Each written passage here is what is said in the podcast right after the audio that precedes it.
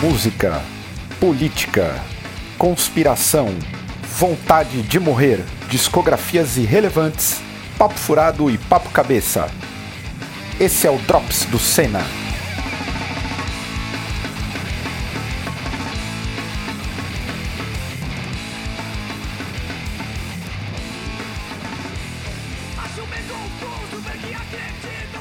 Fala pessoal, sou o Caio, estamos chegando a mais um Drops, Drops de número 29, já prestes a chegar a 30 programas, algo incrível e impensável.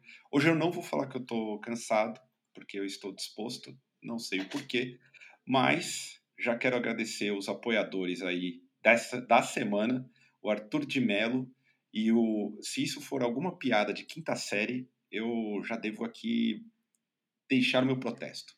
Alex Shumabukuro. Não sei se isso é uma piada de duplo sentido ou se é realmente um sobrenome. Se for um sobrenome, parabéns, Shumabukuro. Valeu aí pelo apoio. Lembrando, você pode ser um apoiador do Senna pelo Apoia-se, pelo YouTube ou também pelo PicPay. É só olhar aí na descrição do vídeo para quem estiver ouvindo no YouTube ou quem não estiver ouvindo pelo YouTube e estiver no Spotify, é dar uma procurada lá no YouTube e se tornar um apoiador. Valeu mesmo a todos que apoiam o Senna nessa jornada longa e triste, mas feliz. Eu quero também já falar do, da programação da semana, que tem Shuffle na terça, tem o Blasfêmia também, aí com muito conteúdo relevante. E na, na, no outro final de semana, no sábado, temos um Institution aí para a galera do hardcore ficar feliz.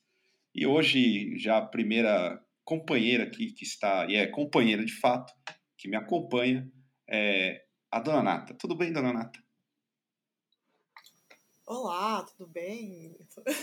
É, eu acho que tá, né, que a gente está no mesmo recinto, então acho que tá tudo bem, sim. Então fala aí já das redes sociais já também. Não, é, já vou, vou falar antes que nessa sexta saiu o Flash Play do, do mês de outubro, com bastante lançamento de peso, e sabadão teve o Graxa aí, com o Estevam falando de selos.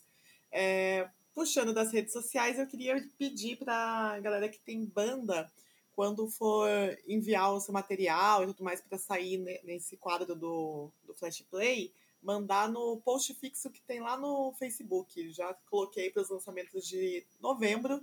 Então, se a sua banda lançou, vai, lançou, vai lançar alguma coisa durante esse mês, manda lá que a gente vai conferir com carinho aí. E, por favor, aí, curtam a nossa página no Facebook, sigam a gente no Instagram. Agradecer que a gente passou aí dos 10 mil seguidores no Instagram, agora já acabou o link na bio, é, arrasta para cima agora. e, e temos também o canal do Telegram, que é o canal de distribuição, que eu aviso sempre que tem programa novo por lá. Vocês vão receber alguns materiais de bastidores, além de ouvir a bela voz do Caio, eventualmente. É, a, a, a voz mais elegante. e é isso aí, gente. É, é o principal na realidade de redes sociais, que o YouTube também é uma rede social, é se inscrever aí no canal, gente. Dar essa moral pra gente, porque quanto mais inscritos e quanto mais comentários, engajamento, curtidas nos vídeos, mais o YouTube vai entender que o nosso conteúdo é relevante e a API vai entregar mais. Então, ajudem a gente aí a disseminar a desgraça sonora. É isso aí. E já quero aqui apresentar o, o último surra a participar aqui. Glorioso, grande, o, o, o senhor do marketing, grande Guilherme Elias. Satisfação em tê-lo aqui no, no Senna. Muito obrigado aí, terminando essa trinca, como sempre o baixista sendo o último, né? Eu acho que já estamos acostumados com isso, mas uma honra aí estar participando é, desse programa com grandes comunicadores do underground brasileiro aí. Muito, muito obrigado pelo convite. Ô Gui, como que você tá nessa pandemia aí? Cara, eu tô. Voltei algum tempo a trabalhar algumas vezes por semana no escritório, então, né? Se a gente tá bom para trabalhar, a gente tá bom para começar a fazer outras coisas também. Felizmente aí o nosso estúdio é bem isolado no centro de São Paulo, então de vez em quando nós nos permitimos estar ali dentro do estúdio produzindo alguma coisa, como, como a gente viu, né, o último lançamento, inclusive, agradecer aí a Steph, pessoal aí que comentou do nosso último lançamento aí em outubro, e a, a gente está focando mais, né, para trabalhar em novas composições, que quando a gente está na estrada talvez a gente não tenha tanto tempo, então estamos aproveitando, isso é bom psicologicamente também, né, mostrar que a gente está tá fazendo alguma coisa e andando para frente em alguma coisa na nossa vida, né? Ou andando para trás, né? Dependendo do, do lançamento. é, a gente não sabe, é a incógnita de Exatamente. qualquer artista. Aí, Gui, eu queria perguntar uma coisa. Geralmente as pessoas falam dos cases de sucesso. Eu quero que você fale aí um pouquinho do case de fracasso que rolou da promoção do Surra. Exatamente. Fomos traídos aí pelo algoritmo do, do Instagram, já que já falamos de rede social, e a gente né, fez pela primeira vez um sorteio. Nunca tínhamos trabalhado com, com essa espécie de sorteio, né, esse caça-níquel de seguidores no Instagram. E a gente resolveu apostar nisso, né? Então, ah, vamos sortear um boné. A gente vai ter, né? Fizemos uma mecânica mega simples. A pessoa tinha que filmar algum parente, o pet, qualquer pessoa escutando o Surra no Spotify. E a gente teve um total aí de três inscrições no sorteio. que foi incrível. Um, um, incrível engajamento, né? E aí depois a gente postou um meme do Mark Zuckerberg chorando com o boné do Surra e teve muito mais engajamento é, no, no, nosso nessa postagem onde a gente fala que a gente é um fracasso do que eventualmente na, na postagem. Então a gente vê como coisas tristes e desgraças é o que faz sucesso nas redes sociais. Então a gente aprende, tirou essa lição aí, nunca mais vamos trabalhar com sorteio e só vamos postar meme e coisa, e coisa polêmica na rede social. O, o, brasileiro, Gui, ele gosta de ver o, o, artista na lama, é isso? Eu só gosto de gente famosa que deu certo lá fora e o daqui ele gosta de ver na lama para fazer caridade? Eu acredito que sim, eu acho que os, os números indicam aí. Isso também eu acho que é muito, né, falando aí quando a gente estava falando de algoritmo, isso é muito muito ligado ao que as plataformas entregam de conteúdo, né? Então muita gente não entregou um conteúdo que é minimamente relevante, mas um conteúdo que tem gente comentando, falando ah, eu não vi a promoção e tal. Então eu acho que é exatamente isso. A, a treta e treta e tristeza é, é o segredo de, de um bom marketing digital, né? E fofoca. Uh, os assuntos que bombam é treta, tristeza e fofoca.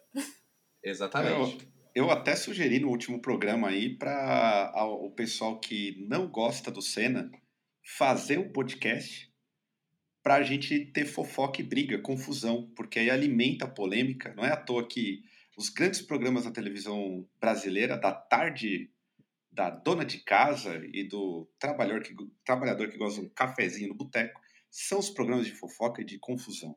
Eu sempre vou apoiar essa iniciativa.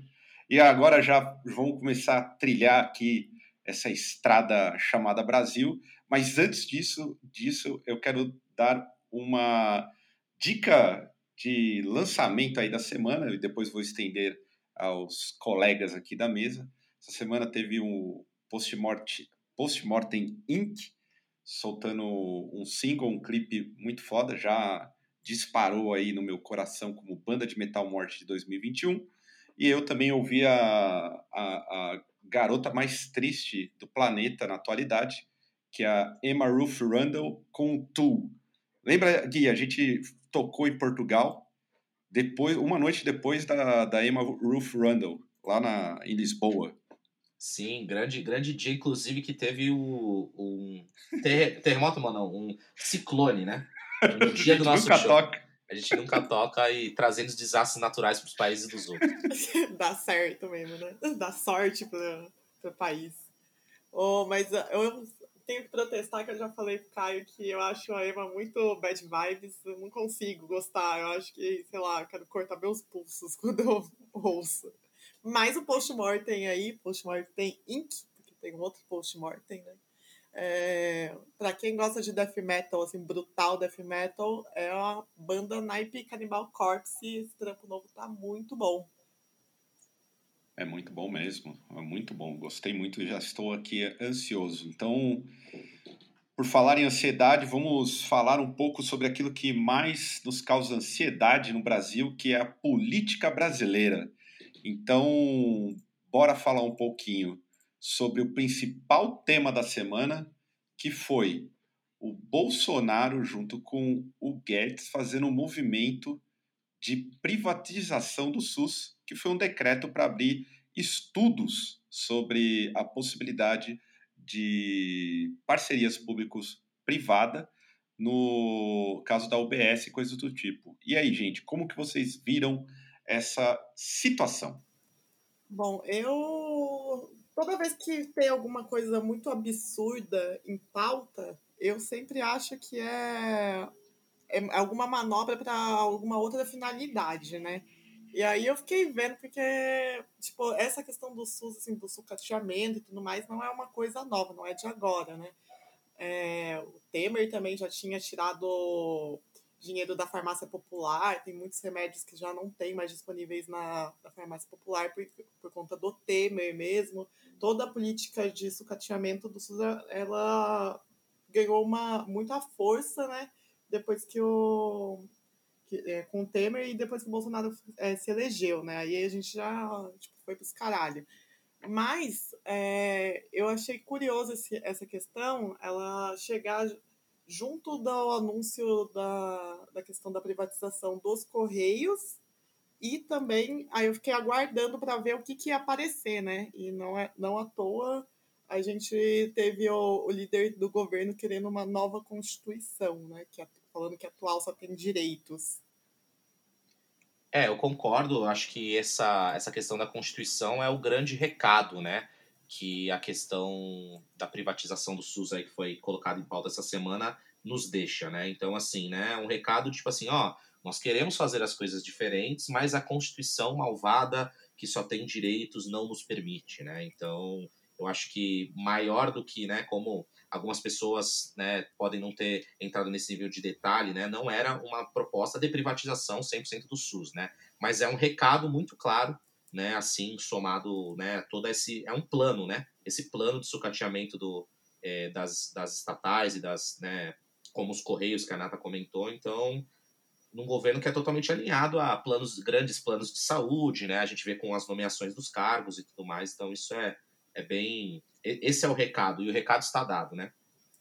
É, eu achei bem curioso também ah, esse o, o, o que foi usado para falar sobre essa nova é, constituinte e tal, foi por conta. pegou carona no plebiscito realizado no Chile, né? Que rolou no, último domingo do dia 25, né?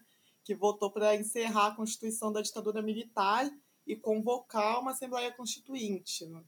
Aí, por conta disso, eles falaram assim: não, aqui no Brasil também é outra passada, a gente tem que fazer outra. Só que a gente já teve uma, uma Constituição pós-ditadura militar, né?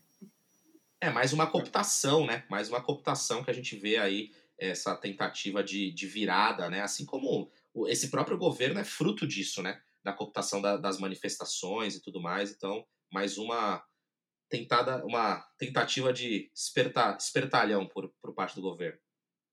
Eu acho curioso tudo isso que está acontecendo, como vocês mesmos disseram, é uma manobra política, mas o que eu acho mais cruel nisso tudo é que eles tentam essa manobra justamente no momento em que ainda estamos em pandemia, apesar de não parecer. É, e se não fosse o SUS, talvez os problemas aqui seriam muito maiores, mas infinitamente maiores do que é, nós já estamos enfrentando.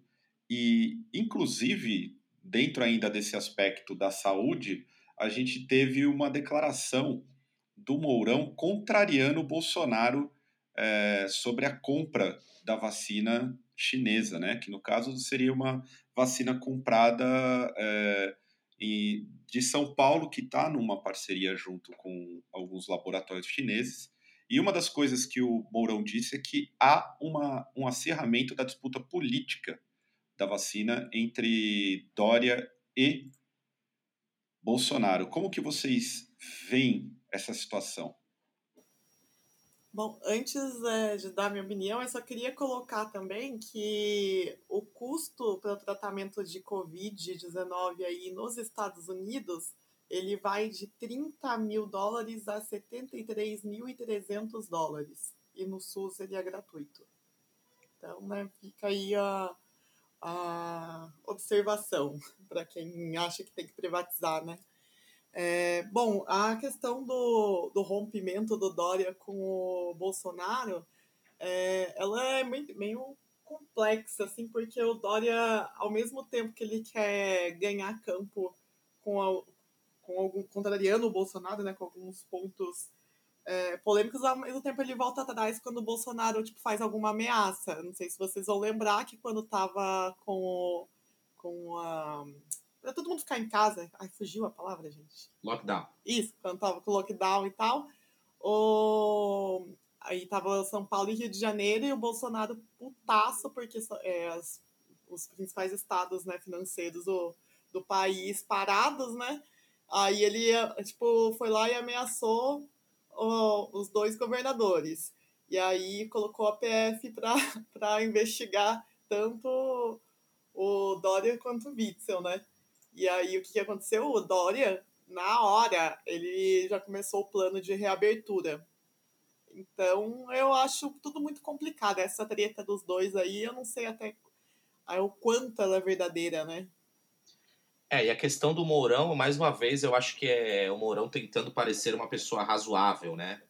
É engraçado porque não é a primeira vez que ele, que ele contraria o Bolsonaro, se mostrando uma pessoa aí com, com uma opinião um pouco menos, né, escalafobética do que o que o Bolsonaro pensa, né? Então eu, eu não confio nisso, eu acho que né, uma questão aí de saúde pública mesmo, eu concordo que né, está sendo levada para um campo político, e eu acho que também muitas coisas vão mudar após essa eleição agora das prefeituras, né? Então essa questão é, econômica, essa pressão econômica para a reabertura, né? Então a gente já vê alguns estados voltando, né? No norte do Brasil aí, é, conversei com alguns amigos de Belém, que tá, tá voltando uma segunda onda, então as, as coisas estão voltando a fechar. Então, acho que muita coisa muda nesse sentido aí após, a, após as, essas eleições aí, que, que tem tudo a ver com isso, né? Então, o Dória, quando ele precisa, ele é o Bolsodória, e quando ele não precisa, ele também tenta se mostrar uma pessoa, um gestor, uma pessoa mais eficiente, mais razoável, também para mim, tudo pensando numa eleição presidencial do ano que vem. Né? Então, acho que assim, o rompimento aí tanto do. Em, algum, em alguns aspectos do Mourão e do Dória com o Bolsonaro é tudo visando uma questão de parecer não, não sou político. E a gente sabe como isso, como esse discurso ele é, ele é prejudicial, né? Então, como, ah, não, é, o Bolsonaro agora está fazendo política. Não, eu não sou político, né? Eu sou outra coisa. A gente sabe que as pessoas estão cansadas de política e isso é, chama muitos votos, né? Então, são todas arapucas aí que estamos prestes a enfiar o pé e sair todo estrupiado de alguma delas.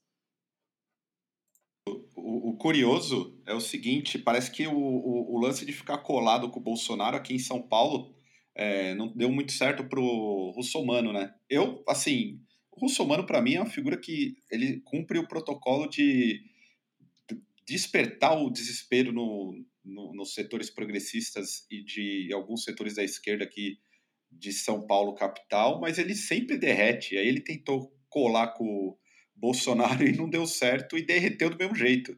É o maior, é, é, ele junto do Dori e tantos outros, talvez seja o, o, o, um dos maiores farsantes da política, assim.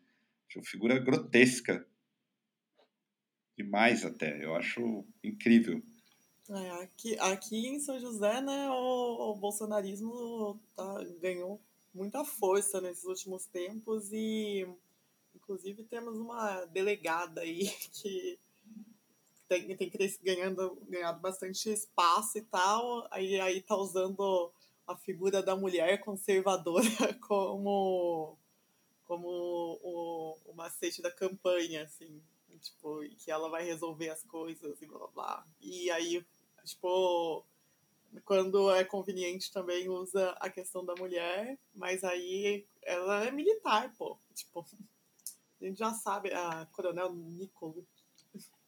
É, em Curitiba também tem um candidato que ele é os dois, ele é pastor e delegado. Então ele é o resumo, ele é o resumo do, do que é o Brasil aí, né? pastor e delegado, só faltou ele ser fazendeiro também. Ah, aí, aí tinha que ser curso Valdomiro Santiago para ele. Fazendeiro, pastor, só falta ser delegado. Exatamente. Que aí já é, já é tudo, é, é, bala, é boi, é... e é Bíblia. Esse aí é tudo mesmo. E agora partindo para outra frente que me chamou a atenção, o Salles essa semana, se eu não me engano, teve a conta banida no Twitter, mas fez ataques ao Maia aí, ataques dignos de uma quinta série, que é chamando o Maia de nhonho. Como vocês costumam fazer ataques de quinta série a quem você não gosta? Ah, gente, não tem nada mais legal do que falar seu bobão. Mas nhonho? É muito besta. É, a gente vive na eterna quinta série, gente. Então, isso daí, ó, se estendeu pra política também. A gente não tem mais, mais nada.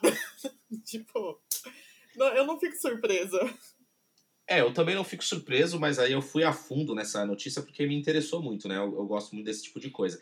E aí foi, teve um, um, jornalista, não vou lembrar de qual veículo, mas que fizeram né, uma investigação falando que o Salles estava em Fernando de Noronha numa reunião, né, extra, extra agenda, né? E no uhum. horário da ilha ele estaria bêbado com alguns amigos, né? E teria postado essa resposta é, digna de quinta série. E aí só foi se ligar no dia seguinte que teve um problema com a sua conta no Twitter, né? Então, coisas que realmente acontecem. E seria muito legal, cara. Eu acho que. Eu, eu acredito que o Salles tenha feito isso naquela zoeira. Ah, olha o que eu vou mandar aqui pro, pro cara aqui. aí acabou, né? Se, se distraindo, foi dormir e no dia seguinte viu o tamanho da cagada. E foi, de, foi muito dedinho bom. nervoso, bom. dedinho nervoso. enviar. É, então, quem nunca, né, é, sob efeito de entorpecentes, não mandou uma mensagem ah, que se, se, arrependeu no dia seguinte? Ele foi só mais um, né? Eu sou o rei do, tu, do, do tweet do dedo nervoso. Às vezes eu falo umas merdas assim, depois eu penso e falo, puta merda. Essa aí, inclusive, do que me chamou a atenção do Salles e do Maia, é que o Salles mandou um zap pro Maia e o Maia disse que não leu. Esse tipo, esse tipo de discussão e conflito que vai a público é uma coisa que eu apoio demais. Você falou que não leu, tá de mal, e daqui a pouco eles estão de bem de novo. Partido da briga, apoiamos a rinha. Exato, exatamente. E por falar em briga, falar em briga, saiu uma notícia essa semana que nós não sabemos se é verdade, mas é uma tal de bandeira branca entre Lula e Ciro. Vocês acreditam nessa notícia? Vocês acham possível Lula e Ciro de novo? Olha, eu não sei. Acho que o Ciro ele é muito oportunista, né? Ele sempre quis pegar o eleitorado do Lula. Só que aí, tipo, quando convém, ele é aliado. Quando não convém, aí ele, tipo, ataca e tal. Eu, eu tomaria muito cuidado se fosse Lula, porque o, o Ciro é traíra. É, acho que mais uma vez, né, a gente pode estar tá voltando a uma esperança, a um erro, mas é como um relacionamento, né? Eu faço esse paralelo, né? Quantas vezes a gente não foi, voltou e se arrependeu? A vida, né? A política é um espelho da, das, das coisas erradas que nós fazemos na vida. Pode ser que a gente esteja fazendo as coisas de novo, mas a esperança, né? Que exista aí, eu acho que é, a junção é mais pensando aí num enfrentamento para as eleições de 2022, que é muito importante, né? Se você for ver, se, nós, se ninguém fizer nada, se né, a gente não tiver um mínimo de mobilização, a gente vai ter o Bolsonaro se reelegendo aí, né? Independente do, do, do resultado. Então, assim, algo, é, algo nesse nível, né? Por mais que às vezes a gente né, desconfie, a gente quer acreditar, né? A gente quer acreditar que, que existe uma uma esperança de não, não termos mais quatro anos sob a, as amarras do, do presidente Bolsonaro. Mas, Gui, você não lembra que quando teve o segundo turno, o, o Ciro simplesmente foi passar férias em Paris? Ah, sim, né? Eu, eu, eu tenho, tenho todas essas memórias, mas assim, é, co, é como eu falei, como aquele ex-namorado, ex-namorada que você que fez muita cagada com você, mas às vezes às vezes você faz a cagada de voltar e acreditar que vai dar certo, né? Então... eu sou a rainha de perdoar. Eu tenho vários, vários amigos que eu, não, que eu não deveria ter perdoado, porque depois viraram ex-amigos mesmo. que pediu desculpas, eu, ah, tá tudo bem. É, ah, então... não foi nada. Aí, de repente, vai lá e me foge. E faz de novo. De novo. É, exatamente. É. Às vezes a gente, a gente precisa disso. Mas, assim, sem isso, é, eu acho muito difícil aí a não acreditar numa reeleição do Bolsonaro para 2022 mesmo frente a tantas atrocidades aí.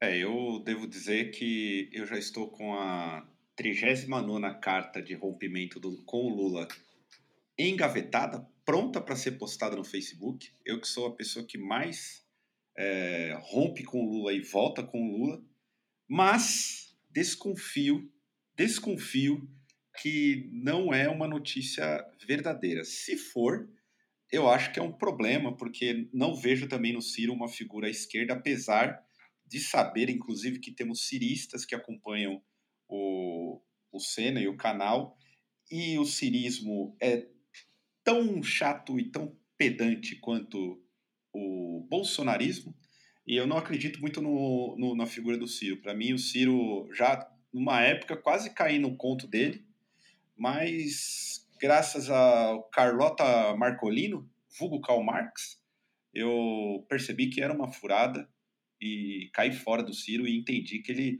é uma figura, como a Nata mesmo disse, é bem oportunista. Da mesmo, do mesmo modo que entendo quando você coloca aí, Gui, esse, essa questão de 2022 de uma iminência reeleição do Biruliro, que seria uma catástrofe. Porém, eu acredito que essa situação que a gente está vivendo vai durar um, pelo menos uns 10 anos aí. É uma geração perdida depois do golpe. Quer falar, Nata? Então, o... você falou dessa questão da geração perdida. É, eu estava conversando esses dias aí com meu tio sobre é, a, a juventude, que ele estava falando que ele estava muito perplexo com a juventude bolsonarista ser muito forte, né? Aí eu tava. É, que é a galera, tipo, de menos de 25 anos. Aí ele tava me falando, ele é professor de geografia e tudo mais, formado em sociologia.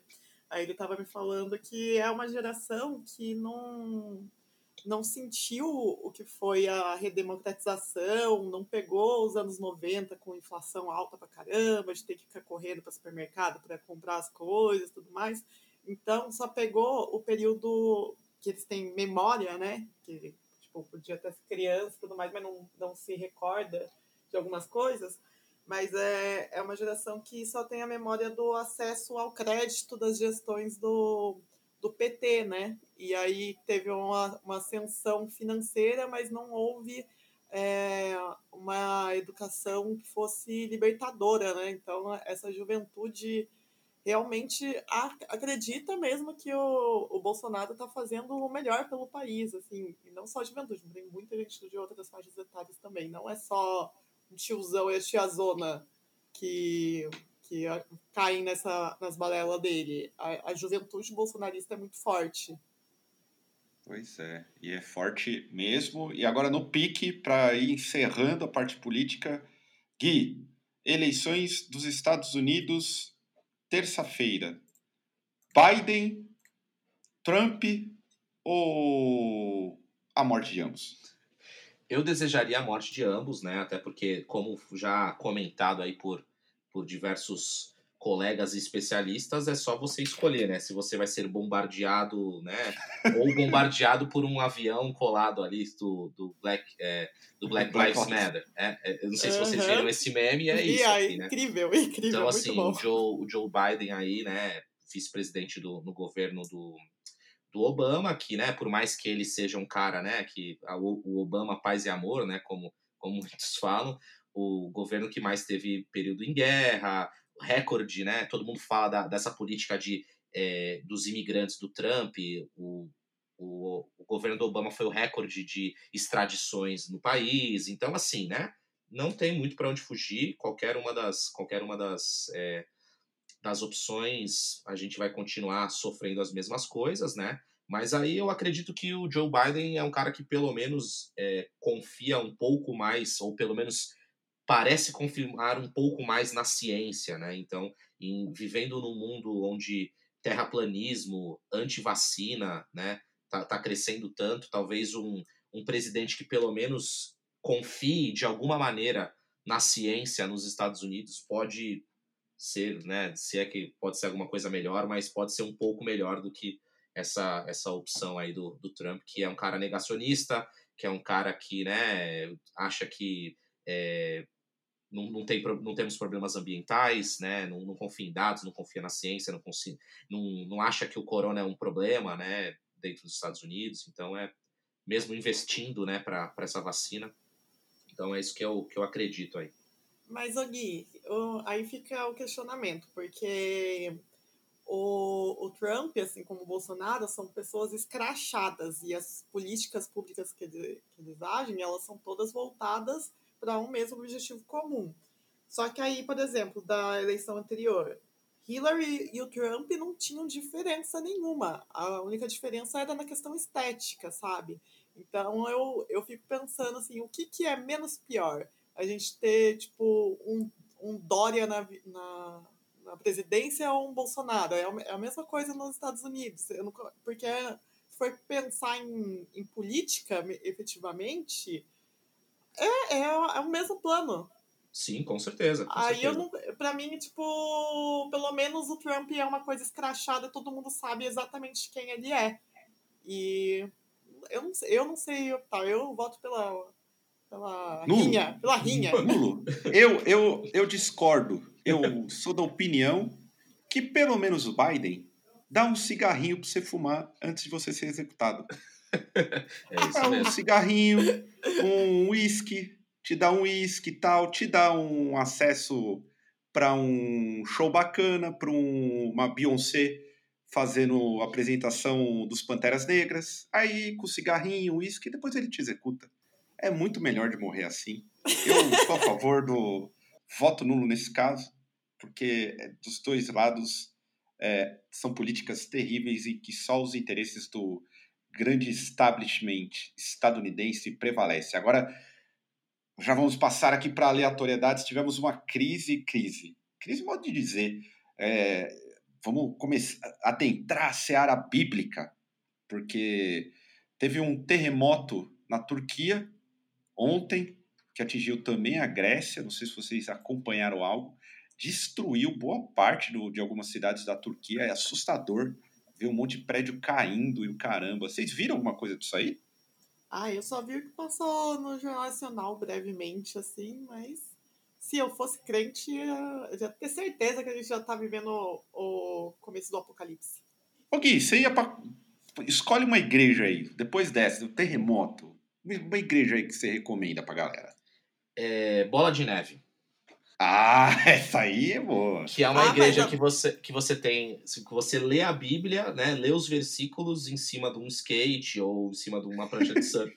Então, pra mim Ah, é. mas você tá ligado que a, você tá ligado que a bola de neve ela é neopentecostal, né? Ela só Ah. tem a, a carinha de progressista, mas ela é tão conservadora quanto a Deus é amor. Mas a ideia aqui é discutir. Mas o Deus, o Deus do, no Deus e Amor não está de skate. Então, tudo que Exato. tem um skate, pra mim, é, é acima do que não tem um skate. Concordo com o Gui, tô com o Gui. Eu acho que tem que ir pra. Eu, eu apesar de ser a favor, eu iria para uma igreja ortodoxa. Ortodoxa, que você não pode nem olhar para o lado, que senão você vai para o mármore do inferno. Aliás, gente vocês viram que é, é, mandaram bastante. Várias pessoas, acho que umas 15 pessoas mandaram no, no inbox do, do Senna essa semana um pastor que tem a banda de grindcore. Vocês viram Que- isso? Não vi. Quem? Nossa. Quem que era?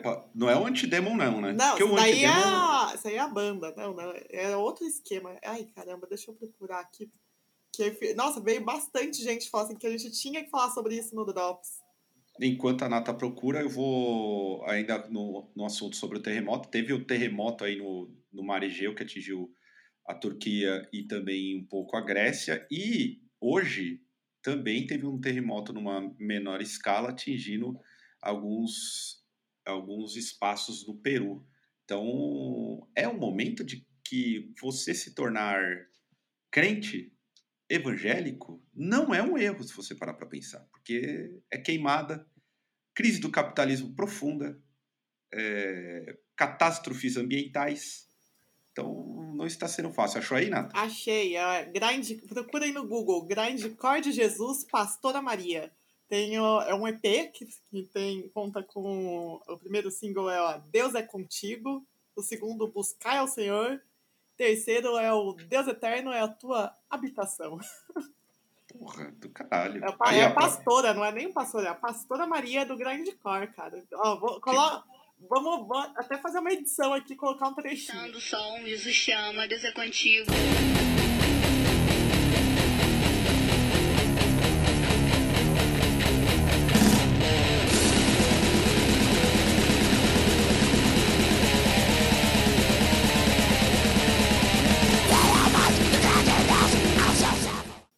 Diga aí, Gui.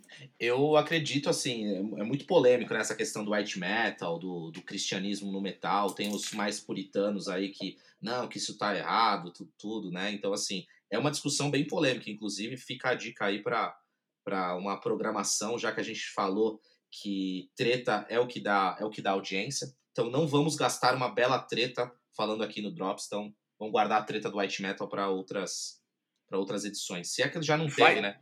Não, vai ter, vai ter, porque provavelmente vai ter o falatório esse mês de novembro e eu vou chamar um youtuber, um filósofo de esquerda que também tem banda de death metal, já teve banda de death metal, e ele vai comparecer por aqui. A gente vai discutir as questões relacionadas às políticas morais e políticas eh, de esquerda ou direita no metal e no hardcore. Quer falar algo, Nato? Eu vou falar que o bicho manda, manja, hein? Ele fa- ó, É, Esse convidado aí, ó, tem. Vai. É pra gente ficar quietinho ouvindo.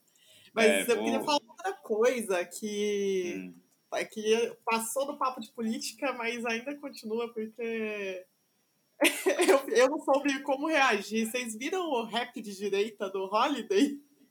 Ah, não, mas o Holiday não. Holiday, que desespero. Como eu odeio o Holiday. Ele falou, que Meu ele, ódio- ele falou que ele queria fazer uma carreira como rapper distante da ideologia de esquerda. Nossa senhora. É, vai, vai fazer. Vai falar de, de amor, vai falar dessas coisas aí. Força Holiday. Cai fora da política e vai fazer rap. Que você não vai, aí você sai de um lado e fracassa no outro. Sou aqui a favor da carreira dele.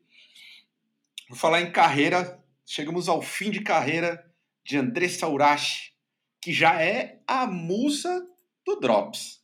Já é a imperatriz aqui do, do Drops. Não sei quantas vezes a gente cita ela. Ela está de saída da igreja e declarou que nem na prostituição se sentiu tão usada e está requerindo, inclusive, o retorno das doações que ela fez. Eu achei fenomenal. Quem, nun, quem nunca teve um crente caído na família? Você já teve, Gui? Tem alguém que era da igreja e caiu fora? Na verdade, não. Minha família nunca foi muito ligada à, à igreja, mas assim, eu adorei essa ideia do ressarcimento. E eu acho que se todo mundo que, que se decepciona com a igreja pedisse isso, a a igreja ia, ia realmente à falência. Essa é a verdade. Eu tenho que ponderar aqui que ela virou o novo Sepultura aqui no, no Drops. Sim. Sim, a Andressa Urashi é literalmente a rainha do Drop, sempre citada. Já conseguimos até livro dela. É, e, e detalhe, e ela tem tudo a ver com cena. Porque ela é dark gospel. Tem que deixar de esquecer que é, ela é uma dark gospel. Então, Andressa Urashi aí entrando pro meu time, o time dos ex-crentes. Porque, para quem não sabe, eu sou ex-crente. Então, André Surati aí, bem-vindo ao clube. Vai ser muito xingada nos grupos evangélicos aí durante anos. Não sei qual vai ser o caminho dela, né? Vamos esperar aí. De repente ela vira namastê e aí o bicho pega. E agora vamos passar para uma despedida. Morreu o pai do Indiana Jones, Sean Connery. Um abraço, Sean Con- Sean Connery.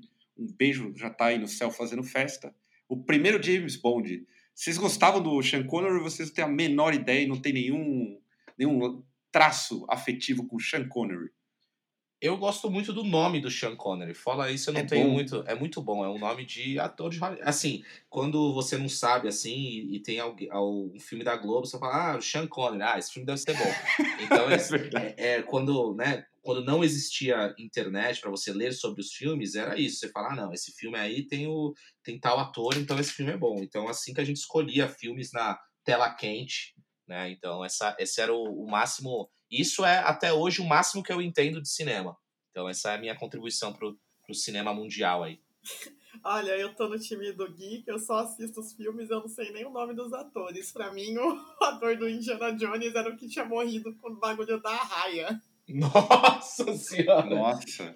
O, Não. qual que é o nome dele? Eu não lembro. Esse cara fazia programas na Discovery, eu acho.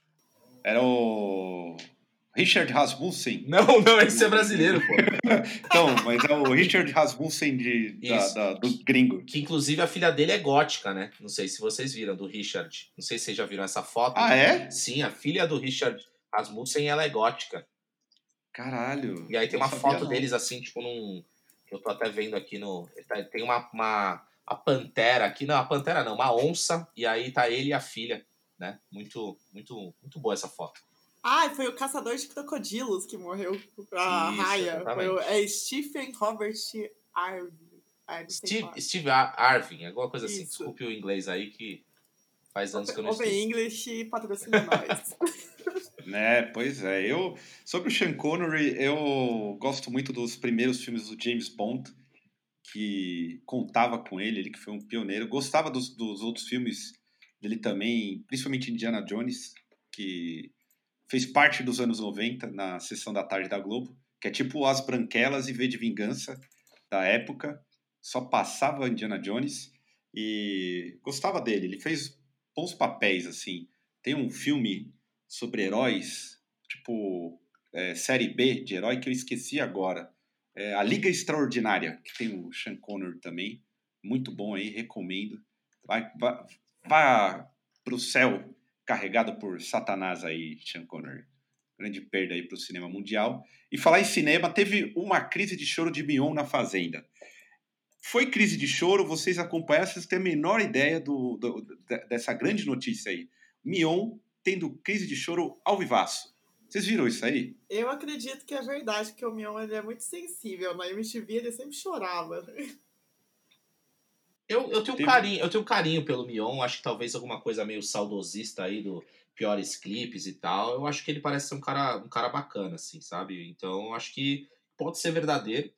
E qualquer, qualquer apresentador de reality show é melhor do que o Thiago Leifert. Essa é a verdade. Então, Ah, é. isso é inegável. Então, é- essa, essa é a minha opinião. Então, ele pode chorar, ele pode fazer o que ele quiser. Ainda assim, ele vai ser muito melhor que o Thiago Leifert. Concordo. Eu, você falou, você citou o Thiago Leifert, eu queria inclusive deixar a sugestão para algum reality show que tenha vários artistas que chamem o Crack Neto para intermediar. Que eu acho que ia ser a melhor ideia do universo. Colocar o Neto. Tipo, Podia fazer uma Brother, fazenda só de ex-jogador e o Neto ser o apresentador. Acabou. É Olha, isso. eu acho Colocar que o Neto Diney, iria... esses caras. O Neto iria Exato. incentivar a, a rinha dos, dos moleiros. Sim, eu não tenho nenhuma dúvida que o Neto, como apresentador de reality show, ia bombar. Ia bombar demais. É, até E daí- porque, até porque a- o, no- o programa novo dele é assim, né? Tem um programa falando de futebol é, antes, né? Que é o programa com a Renata Fã, e na sequência tem o dele, que é ele xingando.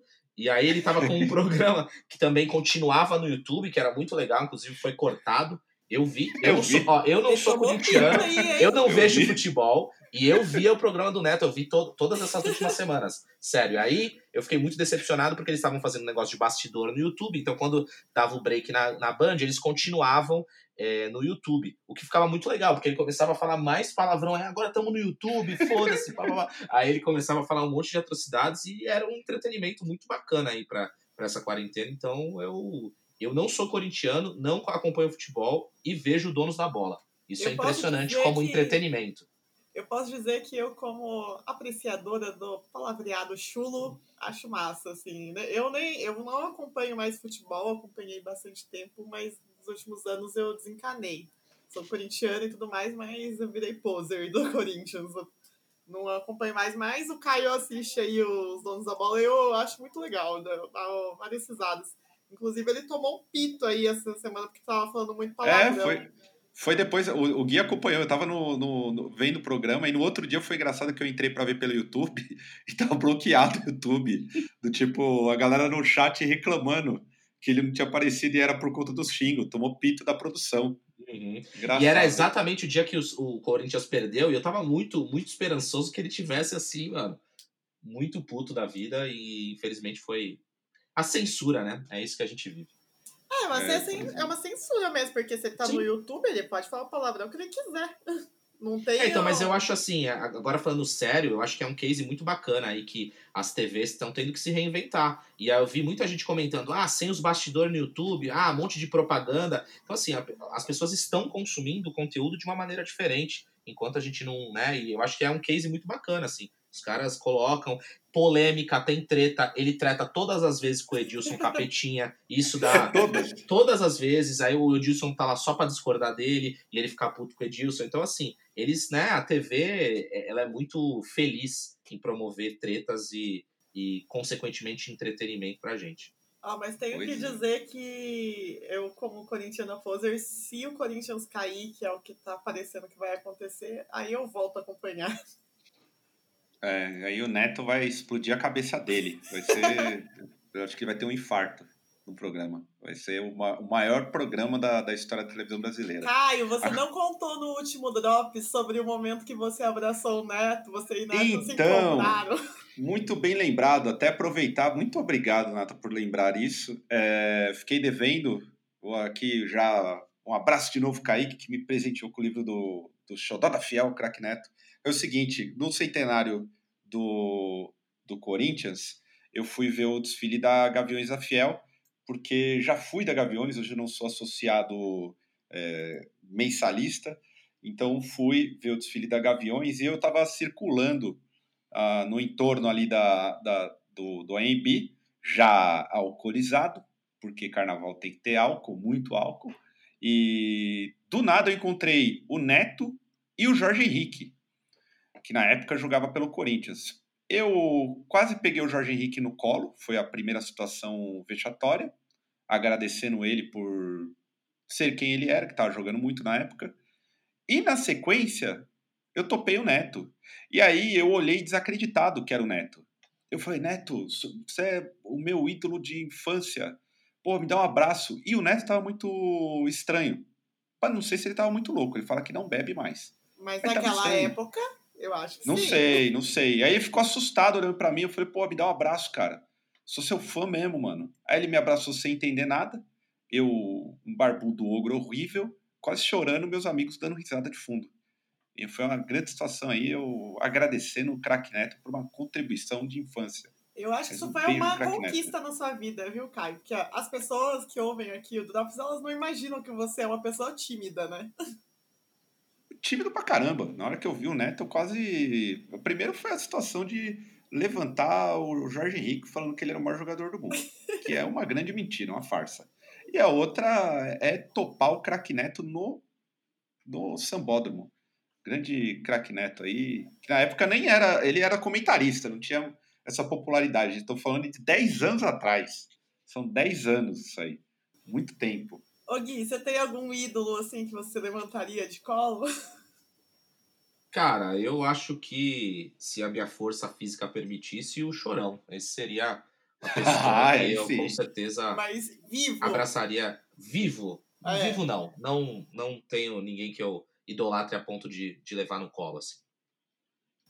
Aliás, vou, vou deixar no ar aqui. O, o Gui soltou, já deu a brecha. O que o pessoal do Senna acha do disco de platina de Charlie Brown Jr.?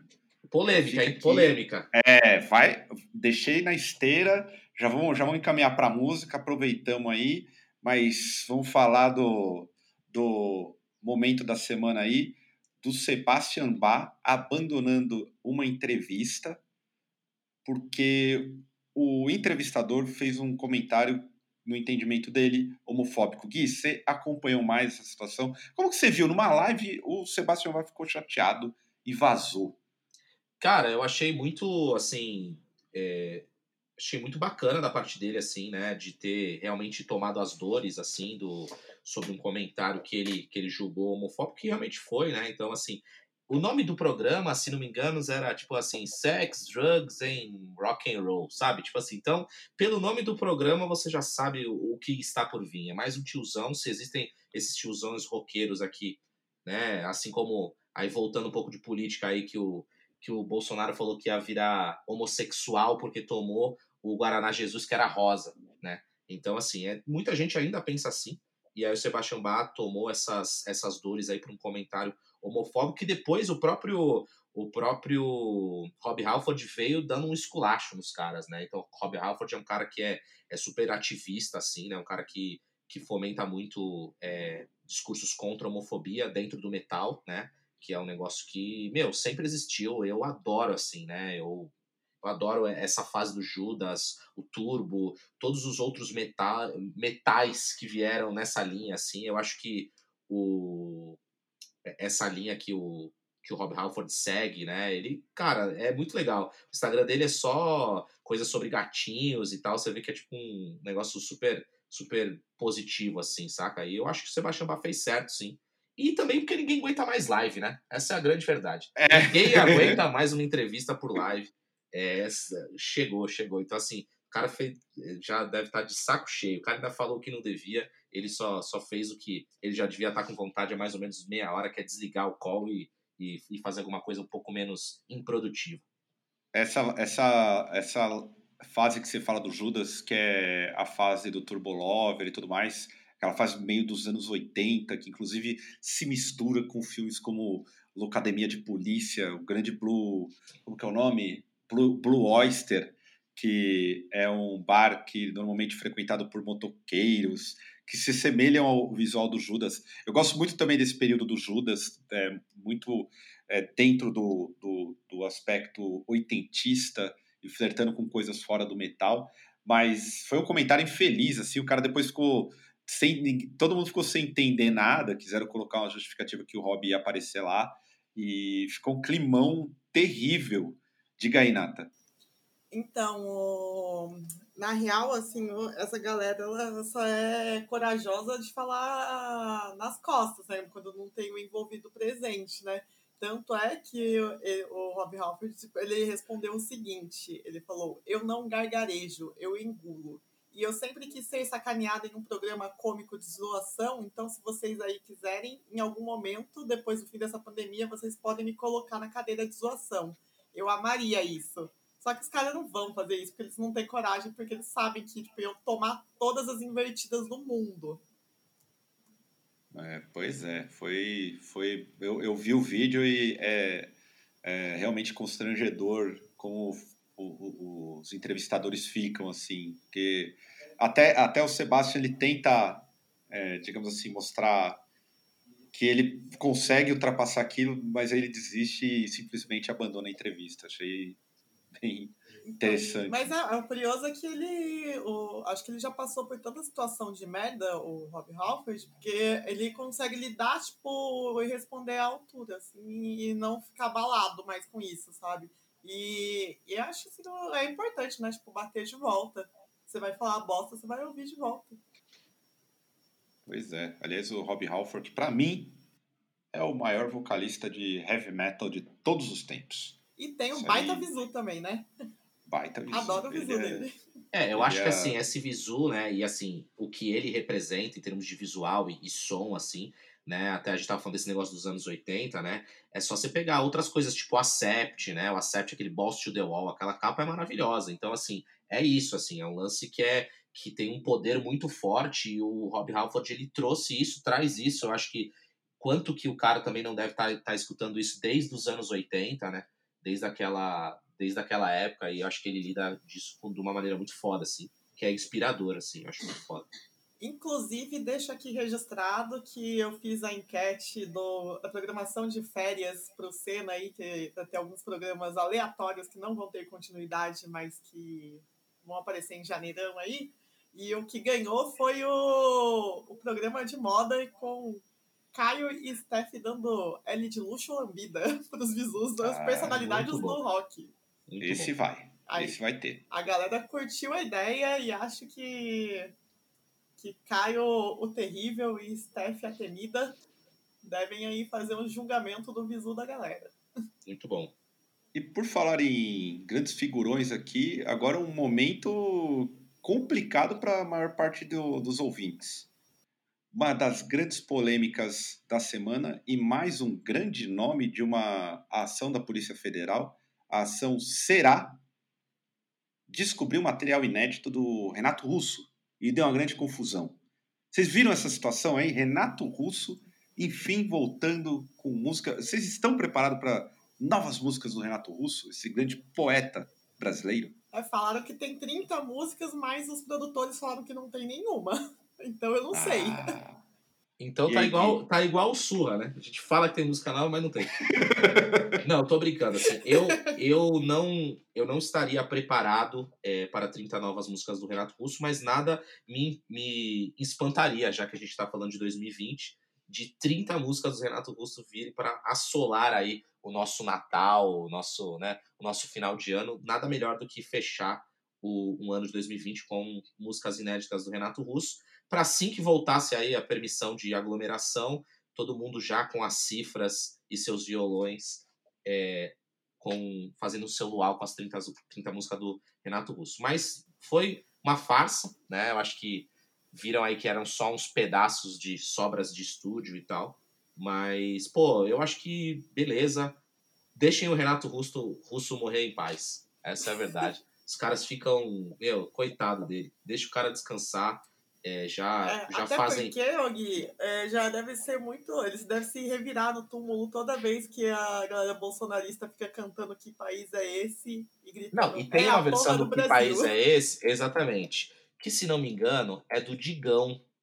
Grande Digão, né? Ah, não, se não me engano, é Faroeste Caboclo, que o Digão do Raimundos é, gravou num clipe tocando em Brasília, se não me engano. Essa ou alguma das músicas que era do Renato Russo. Então, assim, eu acho que já é vergonha suficiente pro Renato Russo que, que tem que morrer em paz. Aí o mundo não precisa de mais 30 é, canções do Renato Russo. E aí, uma curiosidade para falar de Legião: eu fui num show, né, com. Isso já faz muito, muitos anos, uns 10 anos, com uma namorada minha na época, num show cover de Legião Urbana.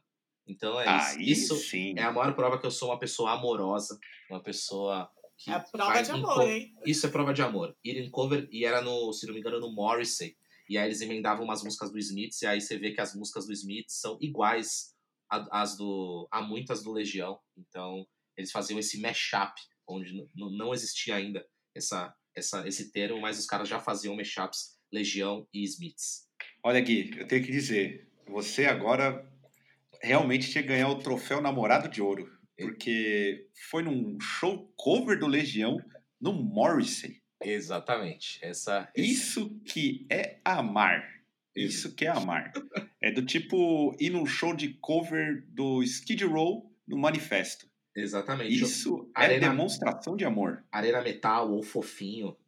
Ah, fofinho não. Fofinho, fofinho e Led Slay é já ganha ali. É intocável. Isso aí convenhamos. Você vai banguear na frente do pé ouvindo um Menor, um Judas Priest, pagar 5 reais numa caipirinha de 3 litros que só vem açúcar, com a cachaça ruim. Aí, aí já mexe com, com o brilho. Eu, falando de, de. Eu gosto das músicas do CD Perfil de Legião Urbana, que para mim se não fosse Legião Urbana, o The Cure não era nada. Essa é a ah, realidade. Ah, Caio! Ó, oh, vou dar na sua cara, viu? Não faça esse comparativo. Mas eu tenho que dizer aqui, deixar registrado nesse podcast que se o Gui ganha o troféu Namorada de Ouro, eu ganho o troféu de Namorada de Ouro, porque é, não vou citar nomes, mas certa vez uh, Desalmado foi convidado para abrir um show de aniversário de uma banda de emo e, curiosamente, aceitaram. E eu fiquei no vendendo merch deles. Aí a minha e ideia... não fomos criticados, hein? E a minha ideia, e a minha ideia era ver o show do Desalmado, vender os merch e depois ir embora. E eu não consegui sair do hangar 110 porque tava abarrotada de gente. E eu fiquei exatamente três horas assistindo o show de uma banda de emo. Eu queria morrer. Mas fiquei lá, firme e forte, acenando e sorrindo. E se isso não é uma prova de amor, ó, cai. É isso aí. Mande é... sua prova de amor aí pro Senna pra gente Exato. comentar no próximo Drops aí. O que, que você já fez você por falou... amor? Exato. Aí a Natália falou que sobre vender merch. Ela foi lá pra vender merch, merch. Nem sei se vendeu bem no dia. Vendeu, pior que vendeu. A galerinha do Vendeu emo também gosta de uns sons pesados, assim. Tipo. É, a galera lembra da galera, a galera no meio do mosh, mosh na amizade. Os caras só dá, tá ligado aquele mosh pit que a galera só dá de ombrinho? Só de ombrinho, braço fechado. É só de ombrinho. É, fechadinha, dali se o cara. É pra não se. Não, não- ninguém se machucar, ninguém se ferir no meio da confusão. Mas é que Ô- tinha muita gente muito nova, sabe? E isso é muito legal, porque é uma galera, tipo, sub-18 anos e que tá começando no rolê agora, tá come... se iniciou pelo emo e vai conhecer outras bandas do underground e tal. E eu achei muito massa, porque vendeu bastante merchandising do Desalmado esse dia. Ki, você que é uma, da, é, é, uma das grandes pessoas e que incentivam. A, talvez, você é o cara que pensa nos merch do Surra, certo? Sim. Então, você acha que o merch, de certa forma, é a única. o único meio das bandas sobreviverem, pelo menos se pagar? Cara, eu acredito nisso e acredito nisso faz um tempo já, né? Então, assim, o, o Surra, inegavelmente, é uma das bandas que né, mais comercializa merchandising aí é, nas, na estrada e agora também online, né? E, assim, isso sempre foi o motor financeiro da banda, pra gente conseguir fazer tudo que a gente que sempre fez, assim. É, desde a época lá do Like a Texas Murder, eu- a gente já lançava camiseta e tudo mais. Então, assim, é, e sempre foi algo que eu vi até como uma perspectiva artística também, né? Então, assim, eu acho que soma a, a questão da banda. Então, às vezes, muitas vezes o cara prefere comprar uma camiseta, que ele vai dar o, dar o rolê dele no viso dele, do que comprar um disco, né? Então, acho que o merchandising hoje ele tem um, um papel fundamental, até porque cachê e streaming são duas coisas, né? Que seriam as duas outras fontes de renda são realmente para funcionalidade né, da banda, é uma ajuda de custo mesmo. Né? O merchandising é onde a banda pode né, almejar outras coisas. Né? Então a gente fez uma, uma turnê na Europa com o dinheiro do merchandising que a gente vendia na estrada aqui. Então acho que com certeza o Surra é muito fruto aí do que a gente trabalhou no Merch e com certeza para todas as bandas é o motor financeiro aí, o, o excedente que a gente consegue investir em outras coisas da banda, né? Posso fazer uma pergunta maldosa agora? Pode. É, já falaram pra vocês que vocês não são verdadeiros e que é uma, uma marca de roupas? Olha, na verdade, nunca falaram, mas a gente, a gente fala que a gente não vai tocar, a gente vai vender camiseta. né? A gente é tipo um. é, por muito tempo, o Surra, né, nos dois últimos anos, quando a gente estava muito na estrada, a gente não, não tinha loja online. Então a gente ia para os lugares, né, vender camisetas. E para vender camisetas, né, para deixarem a gente vender camiseta, a gente tinha que tocar. Então, basicamente, a, a banda a gente brincava que era muito focada em, em vender camiseta. O Léo sempre falou: não, eu vim aqui vender camiseta. É que eu tenho que tocar para me deixarem vender minhas camisetas. Eu, por mim, só vendia. Inclusive, teve um show lá em Belém que a gente não tocou e só vendeu merchandising, porque a, a, a polícia parou o show e foi o melhor dos mundos, né? Então que a gente não se cansou e vendeu camiseta. Mas depois a gente voltou, vendeu mais camiseta e fez o show. Mas Eu- foi um, um episódio onde a gente foi simplesmente uma marca de roupas. Eu pergunto isso porque tem uma galera que é contra você ter mais do que uma estampa de camiseta e fala que isso não é ser do it yourself verdadeiro, que isso é, não é coisa de marketing e que não é o underground que eles acreditam. Você concorda com isso ou você discorda? Olha, eu discordo totalmente. Eu acho que assim, numa perspectiva artística, né, se você for, for entender, isso é uma produção de conteúdo, né? Eu acho que desde, desde quando a gente foi fazendo é, camisetas até mais temáticas sobre as músicas, né? A gente pegou isso muito, principalmente na, na camiseta da merenda, né? Camiseta da merenda era a merenda era uma música do nosso disco Bica na Cara. A gente não fez uma camiseta com a capa do disco, que é o comum, né? A gente pegou a ideia dessa música e fez uma camiseta em volta dessa música. Inclusive, foi o Marcelinho que desenhou. E a gente vendeu muito dessa camiseta porque ela falava algo além de uma camiseta de banda. Ela parecia um uniforme de uma escola municipal, tinha o Geraldo Alckmin atrás, né, com uma sua, com a sua panela de merenda comendo dinheiro. Então, assim, aquilo era muito. representava muito para as pessoas que escutam a música que elas queriam transmitir essa mensagem por, por meio da camiseta também. Então, acho que isso foi é, mudou muito assim como a gente olha o merch e ele é uma, uma parte integrante do que a gente produz de conteúdo, né? Então a gente acha isso muito importante eu acho que quem fala que ah, a camiseta boa mesmo é preta com, com a estampa branca e você mesmo que tem que fazer e tal, eu acho que tem, tem o seu valor, mas eu acredito que numa perspectiva mais artística, né, é interessante você ter essa outra frente né? Até como eu trabalho com artes gráficas e tudo, eu, eu, eu, vejo muito o poder da imagem, né? Então que o cara se sente parte daquilo e quer consumir aquilo além da música, porque se você tá com no, no seu fone escutando a, a, a, banda, até no seu Discman que você comprou o CD da banda e tal, você tá dando uma puta força. Mas se você tá com aquela sua camiseta estampada, com, né, com uma mensagem de protesto, uma camiseta vermelha, com bode, com uma foice, com um martelo, tá ligado? Querendo arrumar uma treta na rua, isso é, cara, isso é muito forte, assim, sabe? É grande gente... estampa, essa daí é do Lobo, né? Exatamente, do Lobo. Inclusive, só joseenses, né? Desenham as coisas pro Surra. Mas eu acho que é isso, assim, é, é um puto orgulho hoje você olhar, né? Qualquer show de hardcore que você vai, tem pelo menos um, um doido com a camiseta do Surra, ou mais, né? Então, é, isso, é, isso é muito gratificante, assim pra gente isso faz muita diferença. Até porque é o que eu falo, né? Uma camiseta vale, sei lá, 50 mil plays no Spotify. Né? Então, pois tipo é. assim, Exatamente. É, é, numa perspectiva financeira, e infelizmente a gente vive num, num, sistema que sem dinheiro as coisas não acontecem, né? Você não consegue passar mensagem para mais gente, investir em mais coisas. Então, isso é crucial para a sobrevivência de qualquer banda, pequena, média ou gigante, né? Até porque se a gente não tiver alguma fonte de renda, vai deixar o underground relegado só a quem tem grana, né? Porque se a gente não tem grana, a gente não, não tem grana do bolso para tirar para colocar na banda, a gente precisa ter tirar dinheiro de algum lugar. Então, o merchandising é fundamental em cumprir esse, é, essa questão, sabe? Para você juntar dinheiro para pagar uma gravação, é, ensaios. Agora vocês conseguiram montar um estúdio. Só que, tipo, Mas tudo, com dinheiro de merchandising é, também. Então, não justamente. Tem nada não, é justamente. Isso, assim. é, porque é, ter uma banda é algo muito custoso, não é fácil. Instrumentos são caros, manutenção é cara, ensaios são caros. É, tudo, tudo envolve uma grana. Se você não tem grana, você precisa tirar dinheiro de algum lugar, né?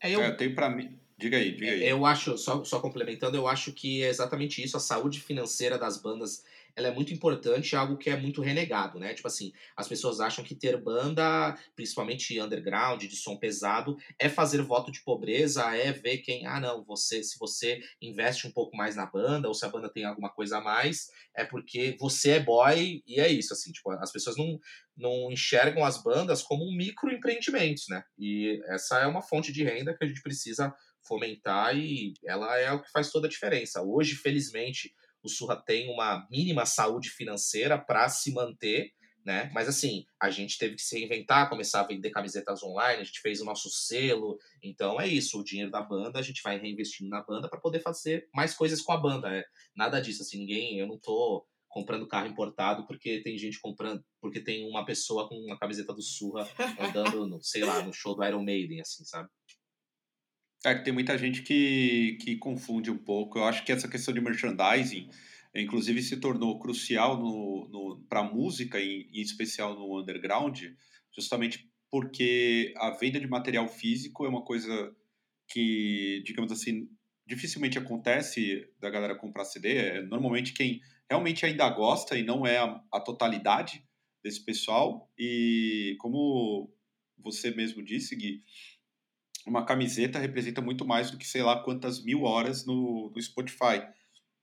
Eu vi que algumas bandas têm feito esse movimento e, ao, ao mesmo passo, tem o pessoal que critica com essa proposta que eu considero completamente equivocada e tem o, uma justificativa muito boa, mas que não resiste a 30 segundos de argumentação, que é de você ser parte né, do, do, do você contribuir com o sistema capitalista, o que não tem absolutamente nada a ver, porque ninguém vai se tornar um grande capitalista vendendo camiseta de banda, ou seja lá qual seja o, o, o merchandising envolvido, mas é bom que as bandas consigam, é, inclusive, pensar em outras fontes de renda, porque show para banda underground não rende muita grana, serve muito mais.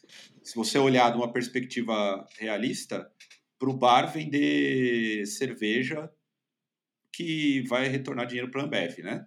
Então, se a gente for colocar em N, em N perspectivas, a gente tem várias problemáticas. Então, a banda ela colocar, depositar uma possibilidade de conseguir grana com merch é sempre válido. E aí uma pergunta que eu quero fazer para ambos, que tipo de merchandising diferente de camiseta vocês colocariam na banquinha? Eu vi, por exemplo, se não me engano, o Slipknot, é, não sei se foi o Slipknot, foi alguma banda relacionada ao Corey Taylor que lançou uma linha de pastas de macarrão, o Metallica lançando whisky, o, eu já sei que o Merda tem cachaça, o que, que vocês colocariam? Ah, o Surra acabou de fazer o um esquentinho, porra. É genial. É muito bom. Genial. Eu sou um grande adepto de merchandisings diferentes, né? Então, inclusive, como a Nata falou, a gente acabou de vender 30 unidades de skatinhos de dedo, que eu fiz todos à mão. Eu cortei o, o negócio, eu abri, peguei o meu tech deck antigo aqui, que eu tinha as ferramentinhas, fiz tudo esse trabalho artesanal. E eu sou, eu gosto muito de merchandising alternativos, e isso não é um negócio novo, né? Eu acho que o Kiss, né, que é uma das bandas aí, se for, for entender como marca dentro de música, uma das principais aí, já faz, já faz isso desde os anos 80, né? Então, cueca, camisinha, esse tipo de coisa. Eu vou falar de um, de um fracasso de vendas aí, que foi, foram os chinelos do Surra. A gente achou que isso ia Nem sabia que certo. teve, caralho. É, teve, teve lá atrás, só que a gente não tinha condição, toda essa parte de calçada é muito difícil, você não tem a condição de ter toda a numeração, né? Tipo, ah, não, o meu é 33, 34. E a gente tentou aplicar um golpe que deu errado. Não, pô, chinelo se tiver um pouco grande, não tem problema. Ah, se tiver um pouco pequeno, sobrando para fora, que é legal. Então a gente tentou e, e morreu. A gente morreu com diversos chinelos aí, de de péssima qualidade, mas a gente já fez é, canecas de plástico que são muito legais, né? A gente fez essa, essa questão de skatinho. Eu gostaria de colocar aí um chapéu pescador, infelizmente ainda não consegui, né? Em homenagem aí ao, a esse, esse a esse disco que a gente lançou aí com capa do Charlie Brown, mas a gente não conseguiu fornecedor que, que fizesse ainda. Mas fica essa vontade aí de vender um, um chapéuzinho diferenciado do Surra. Aguardo ansiosamente, hein? Eu sou um dos primeiros a falar isso há miliano. Olha, quero muito esse, eu, esse bucket. Fala aí. Eu tô com um projeto ousado aí. Eu preciso achar um fornecedor, porque eu sou a líder do movimento da volta do cropped masculino. Então eu, eu gostar, gostaria de fazer cropped que fosse unissex. Para tipo, mulheres e caras, tipo, mostrarem a barriguinha, não passa calor e fica todo mundo sexy. E aí vai ser o momento que a gente vai rachar, que aí o pessoal vai, vai olhar e vai falar pra gente, né, vocês são muito sexy, não dá pra. Não dá pra digerir também a sensualidade. Não, mas eu sou super a favor. Eu, eu usaria um cropped do Manja. Escola Morbid Angel aí, ó. É, então, Sim. você vê todos os visus aí, ó, o Mike Moore, toda a galera que, é, que ditou, de certa maneira, a moda, usava cropped, né? Então, acho que a volta do cropped ela é, ela é iminente, já que a gente teve a volta da, da pochete, diversos outros, né? Papete, uma papete também, acho que do Manja ficaria bem legal. Ou um chinelão de Jesus, assim, sabe? Aquele. Boa! ficaria bem. Não, mas o, o cropped vai acontecer, gente. Mais cedo ou mais tarde, vamos lançar aí. Aliás, eu só queria dar, puxar um gancho aí, que a gente falou tanto aí do, do sobre o mesh ser a forma das bandas subsistirem, né? E aí você até falou da questão da galera achar que tem que fazer um franciscanismo para você ter uma banda e tal. Eu sou totalmente contra isso porque parece que as pessoas não querem que ninguém viva de banda. Ninguém pode ter uma banda de rock em geral e viver dela. É, eu acredito que tem muito isso, assim, né? Tem uma, tipo, uma questão até, eu não vou falar que ah, inveja e tudo mais, mas assim, existe uma questão do tá no rock é para se fuder, entendeu?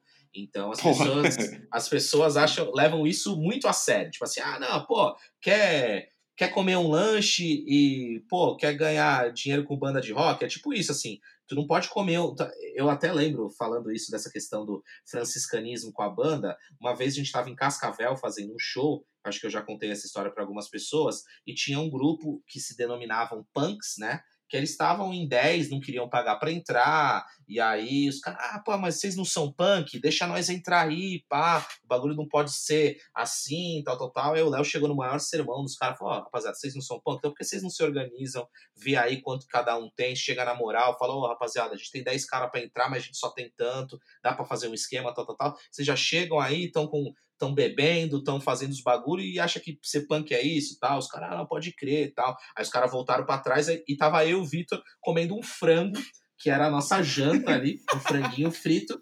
E aí um, um dos mano dito punk, né, falou: Ô, oh, me dá um frango desse aí então. Aí a gente falou, mano, vai tomar no cu, a gente tá, tá comendo aqui antes do show. O cara não queria sair sem alguma coisa. Então, assim, tem muita gente que acredita que é isso, né? Que ser que ser punk, que ser underground é, é isso, é, é beber, é entrar nos bagulho de graça e tal, e é muito maior que isso, né? A gente precisa entender que, que a gente está falando de organização, estamos falando de tudo, mas é isso, assim, acho que as pessoas veem, assim, acham é, improvável, na verdade, injusto um cara de uma banda tá comendo um lanche, é tipo assim, ah, pô, o, o time nessa situação e os caras jantando, tá ligado? Aquela, sobre jogador de futebol tem muito isso assim, pô, os caras estão jantando, aquele absurdo, né? as pessoas acham que as é, pessoas que de alguma maneira, né, não vou nem falar que tem alguma repercussão, mas que são não são humanos, né, e que não podem é, ascender fazendo as coisas que gostam só porque a gente vive num sistema que é, todo tem mundo que tem que trabalhar um, das 8 às 18. Assim. Tem que ser um eterno hobby, né? Tipo, aqui nós todos temos nossos trabalhos é, normais fora, né, do, da questão de ter banda. Não, não somos bandas que vivemos da banda, mas eu lembro, no, teve um período que o Surra apostou tudo em tentar viver de banda e tal, exceto você que ainda continuou no trampo, né?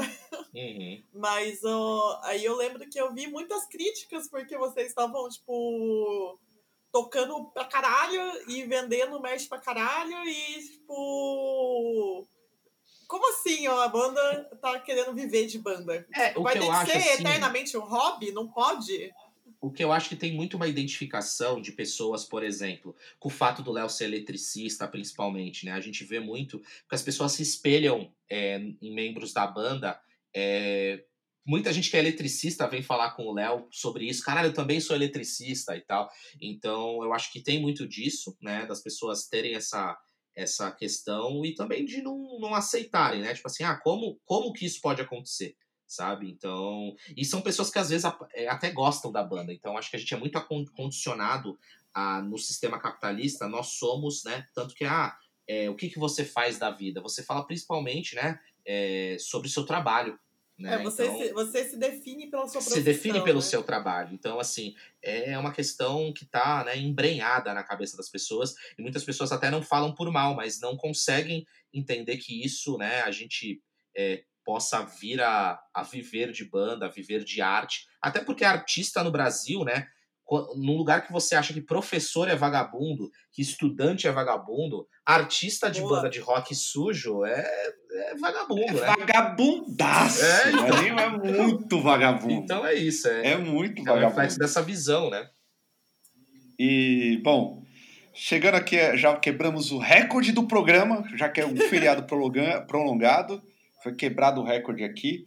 Gui, sua, seu recado final aí, queria agradecer e vai ter mais, hein? Já deixo preparado aí que teremos mais aí. Queria agradecer aí o, a sua participação enriquecedora para o Senna. Muito obrigado pelo convite novamente. Eu vivo me convidando para participar das coisas do Senna, vou falar abertamente aqui. Eu vivo me convidando e para mim é sempre muito muito bacana fazer parte disso. A gente lembrando, né? Sua primeira banda do, ao vivo do Senna. Né, Abriu, né? então, inaugurou, batizou. Inauguramos, inauguramos. Então, isso pra gente é uma honra. E também esse programa Drops, que a música de abertura, né? Eu me sinto Michael Jackson, né? Com a abertura do video show, é, fazendo Geral. a abertura desse, desse Olha, Drops.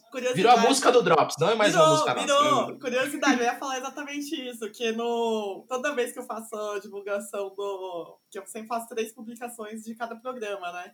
Toda vez que eu coloco o, o, o áudio, né, com a abertura do Drops, todo mundo fala que toda vez que vai ouvir surra, lembra do Drops, e que repete as falas do Caio junto.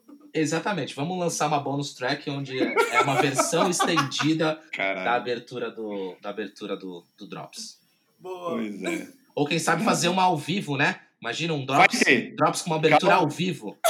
Final do ano. O, o Drops de final do ano nos aguarde, que será a maior mesa de debate ao vivo. Vai ser uma confusão. Isso aí já está sendo preparado. Não, aí eu, já é confirmado. Melhor, quando voltar a ter show, quando for ter um show do Surra aí, ó, e o Caio estiver junto, vocês convidem o Caio pra fazer a abertura do Drops ao vivo. Caralho. Grande Aí é- comunicador aí. Bom, valeu aí, Gui. Obrigado mesmo. Obrigado. Surra que sempre está por aqui, de fato, que aqui tudo bro broderagem. Nata, sua consideração final? É, já que estávamos falando de merchandising, temos o merch do Senna. É, exercemos a arte de roubar o logo do Sepultura e fizemos o do, o do Senna. Temos camisetas encalhadas. Quem quiser colaborar com a gente, mas quiser algo em troca, não só doar, você pode comprar uma camiseta na nossa lojinha. Qual que é o site? É isso, Caio? loja.canalcena.com. Isso aí ajuda pra caralho mesmo. Temos algumas camisetas que eu apostei no sonho e quebrei a cara também, hein, galera? Mais um case de fracasso aí. Mais um case. Olha, vocês estão de parabéns. É, mas a que tá mais encalhada mesmo foi a mais pedida, que foi a Death to New Metal. Deft no Metal. Olha, parabéns aí, Muitos galera que pedidos e pediu. poucas vendas. É, pois é. Inclusive, Então- então, se, se não vender essa camiseta, a gente pode fazer um, um especial ao vivo com uma banda de new metal ou grande ou amigos tocando, amigos do metal tocando new metal como forma de punição aos, aos os ouvintes do Senna. Fechadíssimo, bela ideia. Bom, e é isso. Minhas considerações finais são isso. Compre merchandising, se você puder, ajude a gente financeiramente doando no Apoia-se ou como membro aqui no YouTube. É, vocês estão. É, no mesmo caso das bandas, a gente não vive do canal, a gente não lucra em cima do underground, a gente, pelo contrário, a gente gasta e a gente de- dedica o nosso tempo para fazer um conteúdo de qualidade. Então, qualquer ajuda é sempre bem-vinda e necessária, né? Aquela lenda que o Sepultura, o Sepultura apadrinha, apadrinha o desalmado, né? Pois é. Essa é a Então, lenda, né? Então, é a grande lenda. Eu, inclusive, tenho que fechar aqui com essa grande lenda e aproveitar e dizer que, na real, o- a base de fãs rockistas brasileiros, eles gostam, na verdade, de ver as bandas na merda. Essa é a realidade. Gosta de ver sofrendo, gosta de derrubar, gosta de artista gringo. Dá dinheiro para artista gringo e é isso aí. é, Beleza? Quebramos o recorde. 1 minuto e 21. Batemos o recorde. Então, até a próxima. É feriado prolongado. Então, a gente se permitiu quebrar esse recorde. Beleza? Um forte abraço aí. Que essa semana seja abençoado pelo Nazareno Putrefado. Até a próxima. até mais. Acabou?